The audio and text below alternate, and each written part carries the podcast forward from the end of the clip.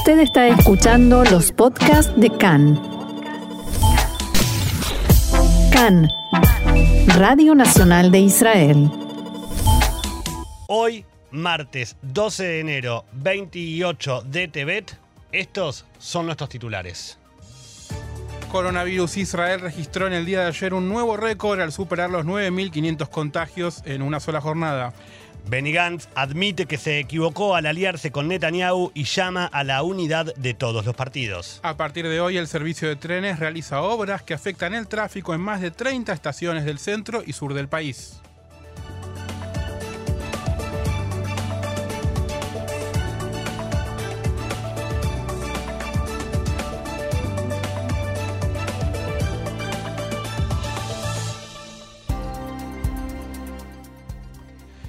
Ahora sí, comenzamos eh, con toda la información, como siempre, una vez más con coronavirus. Y aquí están los datos. El Ministerio de Salud informó que en el día de ayer se registraron 9.589 nuevos casos de infectados con coronavirus. Un récord en lo que vamos de todos los la, tasa de contagios de todos los días. En total se realizaron 129.449 pruebas, por lo que el porcentaje de resultados de existencia del virus es del 7,6%. Actualmente hay 74.639 infectados con el virus activo, de los cuales 1.027 se encuentran en estado grave y 247 requieren la asistencia de un respirador. Además, de, además de la alarmante cifra de contagios, en el día de ayer Israel superó la barrera de los 500.000 infectados contando desde el inicio de la pandemia. Desde entonces y hasta ahora, además, se contabilizan 504.269 personas infectadas. Por el momento, han fallecido a causa de la enfermedad 3.704 personas. Y respecto de la campaña de vacunación, 1.854.055 personas ya recibieron su primera dosis. Un informe oficial al que tuvo acceso Khan indica que se registró un aumento en la tasa de vacunación en la sociedad árabe israelí que llegó en el día de ayer al 42%. Sin embargo, en Jerusalén Este solamente se ha vacunado alrededor del 20% de la población esperada. Además, se confirmó que se lanzará una campaña de vacunación en conjunto entre la Mutual de Salud Clarit y la Municipalidad de Jerusalén. Un informe realizado por el Instituto Científico Bateman reveló que del total de contagios que se registran cada día, la mutación británica es la responsable de aproximadamente 2.000 casos diarios. Además, estima que esta, esta, cepa será en las próximas semanas el factor determinante, dominante y causará la mayor parte de los casos graves e incluso de las muertes que ocurran en el próximo mes. Asimismo, el profesor Eran Segal, quien encabeza el equipo de investigación, declaró que, asumiendo que el cierre estricto dure tres semanas, el pico de la enfermedad se está registrando en estos días o a más tardar durante la semana entrante. Además, el artículo que fue presentado al gabinete de Corona indica que, aunque la incidencia del virus continuará, se espera que la tasa de vacunación provoque una disminución paulatina en los casos de contagios y entonces no sea necesario un mayor cierre o incluso uno nuevo.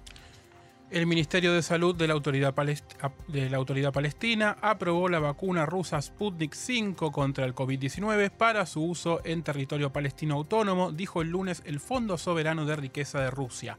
Se espera que el primer envío de la vacuna llegue el próximo mes y que la entrega se complete durante el primer trimestre de este año.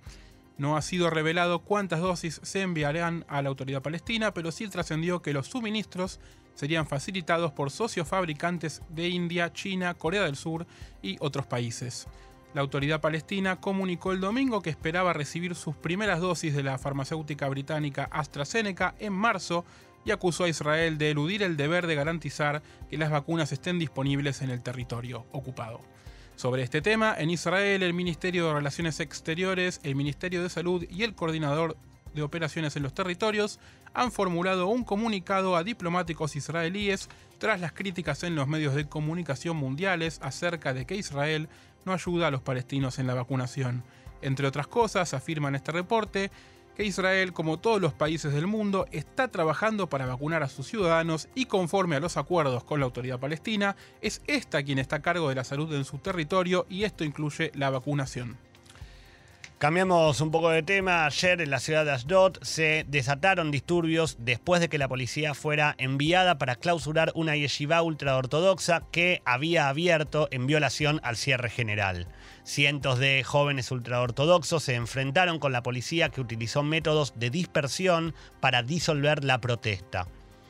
11 manifestantes fueron detenidos acusados de agredir a agentes de la policía. Tres oficiales y dos inspectores de la ciudad resultaron heridos en los enfrentamientos.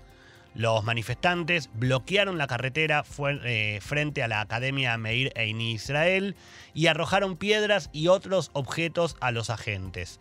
Desde que comenzó el cierre el pasado día viernes, decenas de instituciones educativas en comunidades ultraortodoxas han, han continuado perdón, operando. Hace minutos nada más se reveló que los manifestantes detenidos por los incidentes ayer de Ashdod fueron liberados y no se les presentarán cargos. No se le va a presentar ningún cargo.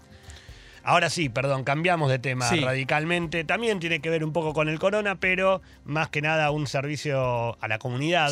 A partir del día de hoy comienzan diferentes obras de infraestructura en diferentes líneas de tren que ocasionarán interrupciones en el servicio ferroviario. Rakebet Israel, la compañía de trenes de Israel, informó que, debido al cierre impuesto por el gobierno a causa del coronavirus, aprovechará la baja cantidad de viajes que se están realizando para llevar adelante varios trabajos de mantenimiento y reparación que originalmente estaban previstos para el próximo verano. La decisión que se tomó ayer fue de un día para el otro, provocó indignación entre los pasajeros, pero la empresa expresó que prefería realizar las obras ahora para no provocar mayores inconvenientes una vez que toda la población pueda volver a las rutinas habituales cuando hayamos podido salir de la crisis del coronavirus. Las obras que comienzan hoy se llevarán adelante por tres semanas, por lo que se espera que todo el servicio vuelva a funcionar al 100% el día 3 de febrero. También para esa fecha fue postergada la reapertura de las estaciones de la zona de Ayarón, como Oda Ayarón Sokolov, las estaciones de Ranana y de Farsaba, que en un principio debían volver a operar el domingo de la semana que viene, pero como repetimos, eh, van a volver a abrir recién el 3 de febrero. Información para tener en cuenta para toda persona que con su permiso de salida correspondiente deba utilizar los servicios de trenes, se detuvo todo el tránsito ferroviario desde Tel Aviv hacia el sur, con este cambio, Tel Aviv Haganá es la última estación a la que se puede llegar desde el norte. Además, no operan trenes en las líneas de Herzliya, Jerusalén y Zagnabón, y en Rojain Norte, Rishon Lezion, Moshe Dayan y Beersheba. En total son 34 las estaciones que permanecerán cerradas. Hacemos un repaso de algunas de las estaciones que van a estar cerradas. Perfecto. Para empezar, Rojain Norte, Petah Tikva Sgolá, Petah Tikva Kiryat. Bnei Brak, Lod, Lod Ganei Aviv, Farjabad, Modim Markaz, Pate Modim, Jerusalén Itzhak Nabon, Somet Holon, Holon Wolfson, Batiam Yoseftal, Batiam Komemiut, eh, Ramla, Beit Shemesh, Ver, eh, Yaakov. Rishon Letzion a Rishonim, Rishon Letzion Moshe Dayan, Rehobot, Yabne Mizrach, Yabne Marab. Ashdod, Ashkelon, Sderot, Neviot, Ofakim y Maskeret Batia. También Kiryat Malaje Yoab, Kiryat Gat, Lehavim, Bersheba Norte Universidad, Bersheba Centro y Dimona. En total, como decíamos, Diego, son 34 las eh, estaciones que no van a estar operando entonces desde ahora hasta el 3 de febrero. Importante para todo aquel que deba salir, porque habemos muchos que tenemos nuestro permiso para poder salir a trabajar durante, durante el cierre hay que tenerlo en cuenta a la hora de planificar un viaje de ciudad en ciudad. Paciencia y planificar el viaje a través del autobús. Por primera vez desde que decidió formar parte de un gobierno de unidad con Benjamin Netanyahu, Benny Gantz admitió públicamente anoche que cometió un error. Además de su autocrítica, Gantz criticó duramente a Benjamin Netanyahu e incluso lo llamó tramposo.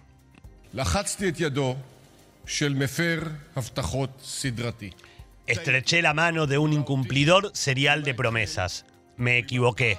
Él me engañó a mí, los engañó a ustedes, los ciudadanos israelíes. Engañó una vez más de lo debido.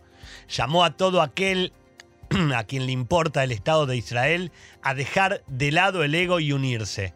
Lapid, y Alon Ofer Shelah, Lieberman, Orovich, Shmuli, Salija, vengan y mañana mismo nos reunimos y encontraremos soluciones. Si el ego se va, Bibi se va. De hecho, Gantz renunció ayer a su lugar como número uno de una lista de uno de los partidos que se presentará en las próximas elecciones y dijo que estará dispuesto a sacrificar mucho para lograr la unidad en el bloque anti-Bibi. Al mismo tiempo, allegados a Gantz transmitieron anoche a Yair Lapid el mensaje en el que le proponen reunirse hoy mismo y tratar de volver a unir los dos partidos, Yesh y Azul y Blanco, pero esta vez bajo el liderazgo de Lapid, que en la unión anterior le cedió el primer lugar a Gantz y renunció a la rotación que en principio habían acordado. Desde la oficina de Gantz se comunicaron anoche no solo con Lapid, sino también con Ron Huldaí, Nitzan Horowitz, Moshe Yalon, Avigdor Lieberman, Amir Pérez, Aaron Selija y Ofer Shelah para iniciar negociaciones intensivas con el objeto de unir a todos los partidos del bloque. En Yeshatid no cerraron la puerta a la propuesta y respondieron en un comunicado. Haremos todos los esfuerzos por conducir a alianzas que nos lleven a un gobierno sensato y liberal que cambie el país, dijeron. Allegados a la PID, dijeron que en las últimas horas que se trata de un acto de desesperación de Gantz después que vio en las encuestas internas que no pasa el umbral electoral. También explicaron que esto le da legitimidad a la PID porque si esa alianza con la PID que ahora propone o implora Gantz no se hace, tendrá que retirarse. En el partido los israelíes de Huldaí se mostraron más escépticos y expresaron temores de que la presencia de Gantz provoque la pérdida de votos. No es seguro que Gantz sea en estos momentos el mejor aliado, dijeron. El titular del partido Tnufa, Ofer Shelah, ofreció esta mañana a Huldaí y a los líderes del partido Abodá una alianza en una lista única para las próximas elecciones. En declaraciones a Khan, Shelah dijo que el bloque de centro izquierda debe agudizar sus mensajes y no centrarse únicamente en el deseo de reemplazar a Netanyahu. Según Shelah, la lección que debemos aprender del desmoronamiento de azul y blanco es que no se pueden presentar mensajes ambiguos.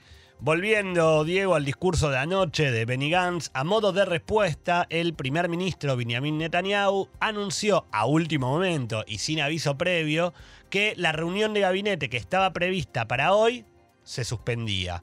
En la reunión de hoy que se iba a aprobar el nombramiento de un jefe de policía permanente, un puesto que lleva dos años vacantes, y del servicio penitenciario.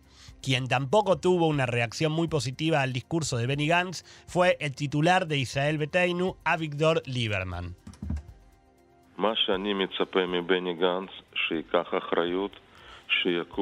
Lo que yo espero de Benny Gantz es que asuma su responsabilidad, que admita su error y se retire. Pienso que lo mejor por el bien del Estado de Israel que puede hacer en este momento es anunciar que no presenta su candidatura a la Knesset 24. Lieberman acusó a Gantz de haber aportado para la creación del gobierno más fracasado de la historia de Israel, a la destrucción del sistema democrático. Según a Víctor Lieberman, Gantz forma parte de un, gobierno, de un gobierno que se ocupa exclusivamente de la supervivencia del primer ministro.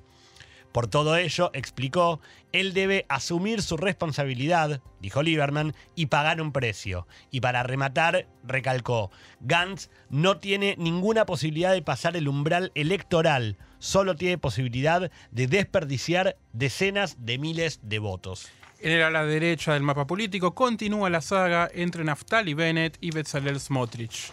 Anoche, Smotrich anunció públicamente el fin de la alianza con Bennett y su presentación a las próximas elecciones en listas separadas.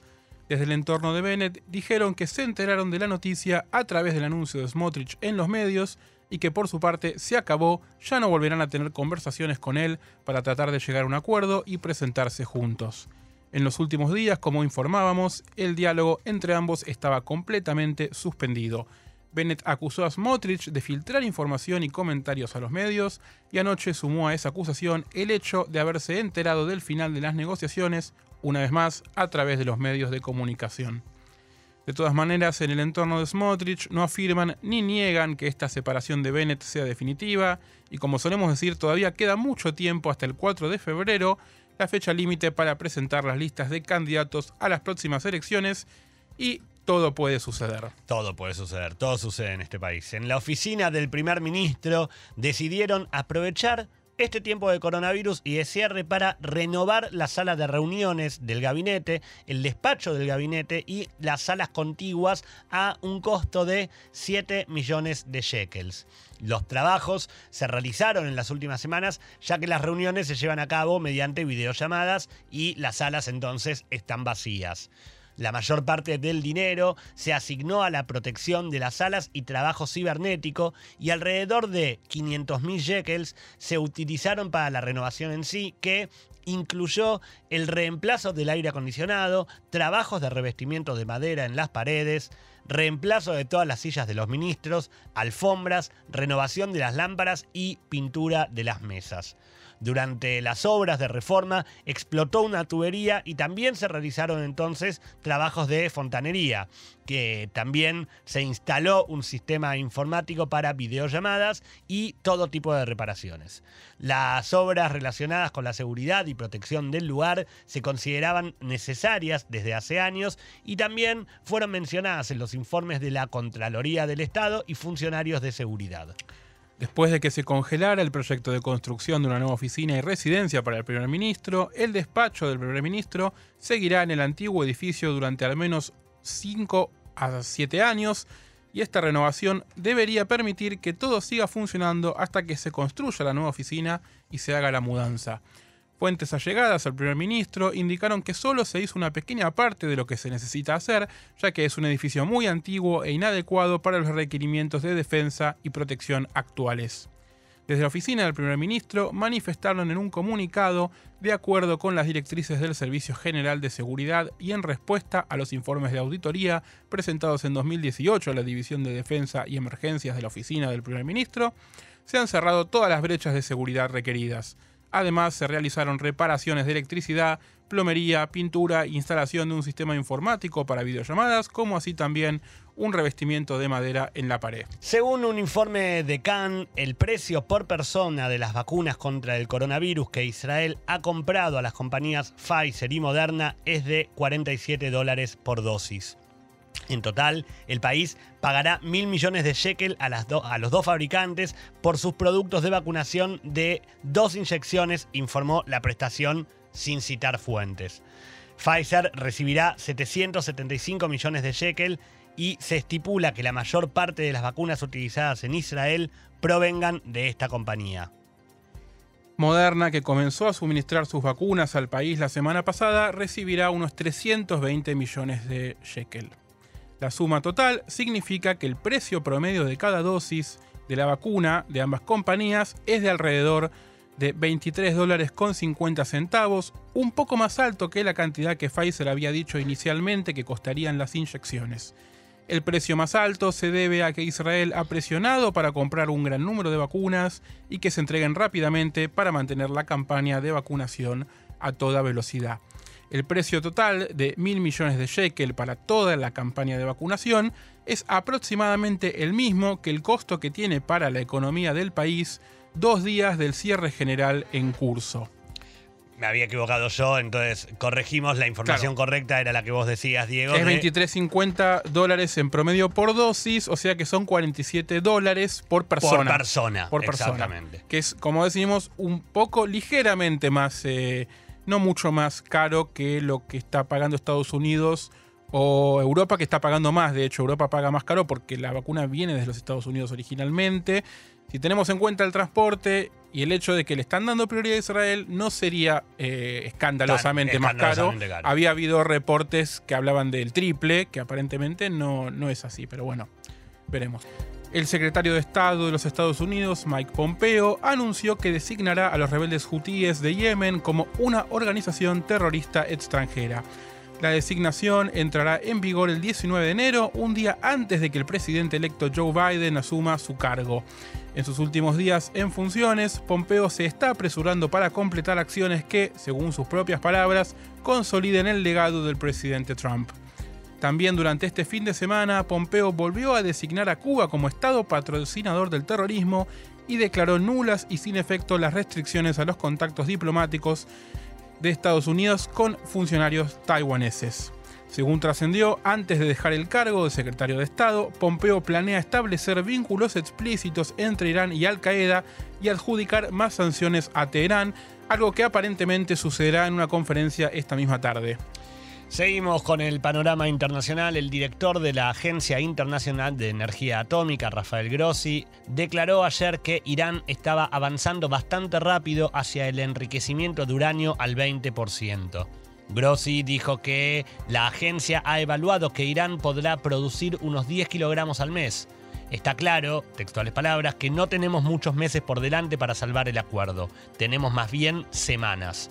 Los comentarios se produjeron dos días después de que el legislador iraní Ahmad Amirabadi Fahrani declarara que Teherán expulsará a los inspectores de la Agencia Internacional de Energía Atómica en febrero, a menos que Estados Unidos levante sus sanciones al país.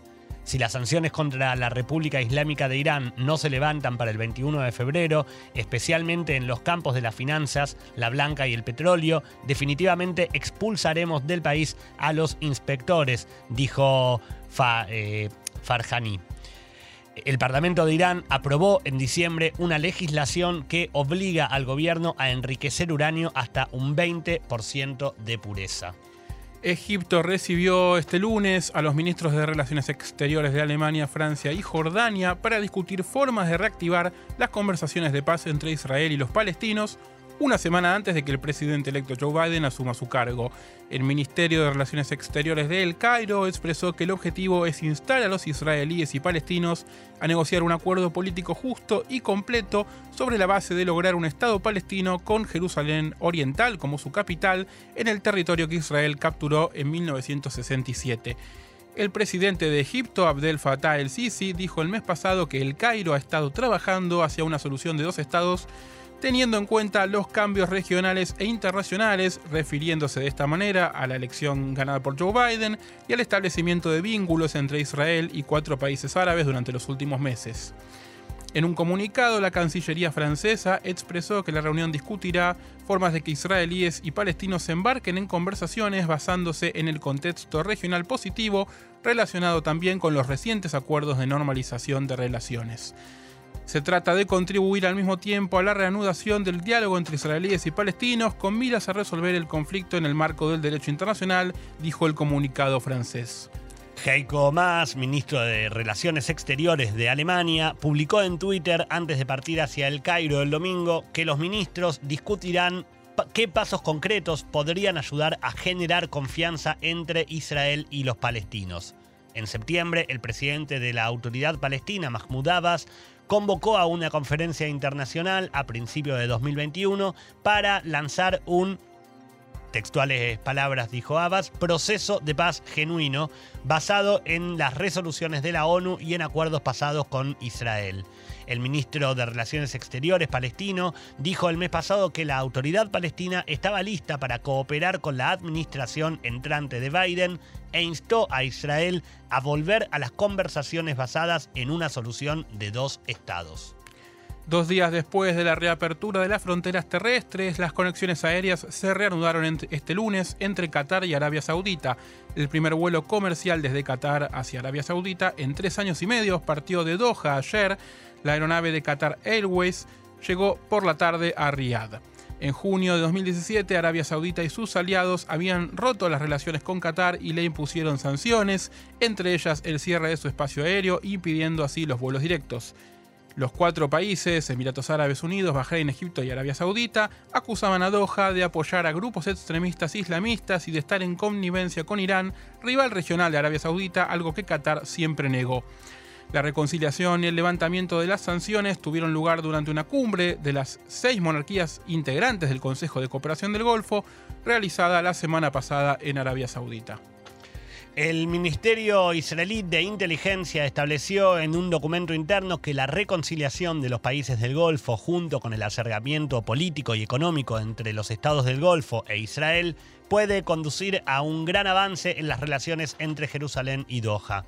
Qatar decidió romper las relaciones económicas oficiales con Israel en 2009 debido a la operación Plomo Fundido, la guerra de ese año entre Israel y Hamas en la franja de Gaza pero las relaciones entre las partes continúan e incluyen cierto diálogo y coordinación en temas relacionados con los palestinos. Recordemos que en 2017 Arabia Saudita, Emiratos Árabes Unidos, Bahrein y Egipto iniciaron un boicot a Qatar y acusaron a su gobierno de apoyar el terrorismo. Poco después, Qatar anunció el establecimiento de relaciones plenas con Irán.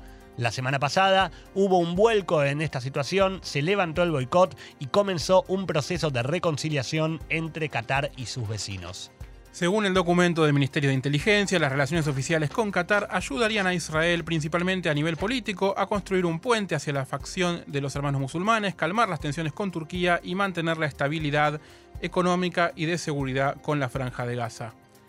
Qatar es el mayor exportador mundial de gas licuado y se encuentra en constante competencia por mantener ese lugar. El documento de la inteligencia israelí explica que en el aspecto económico civil, Qatar podría proporcionar respaldo a la economía energética israelí en el envío de gas licuado, invertir en la industria israelí y ser un consumidor de productos agrícolas, sistemas de agua y agricultura y productos farmacéuticos. También existe potencial para la cooperación entre Israel y Qatar en los campos de la aviación y el turismo y el intercambio de trabajadores extranjeros. Desde el punto de vista de la seguridad, Qatar puede ser un consumidor potencial de armas y sistemas tecnológicos militares. Sin embargo, los autores del documento creen que la tensión entre Doha y sus vecinos, que se espera que continúe incluso después de esta reconciliación que ya habíamos mencionado, puede dificultar los acuerdos con Qatar en este rubro.